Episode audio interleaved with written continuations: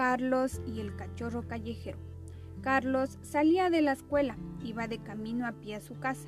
De repente se encontró un cachorro callejero, lo cargó en sus brazos y se lo llevó a su casa.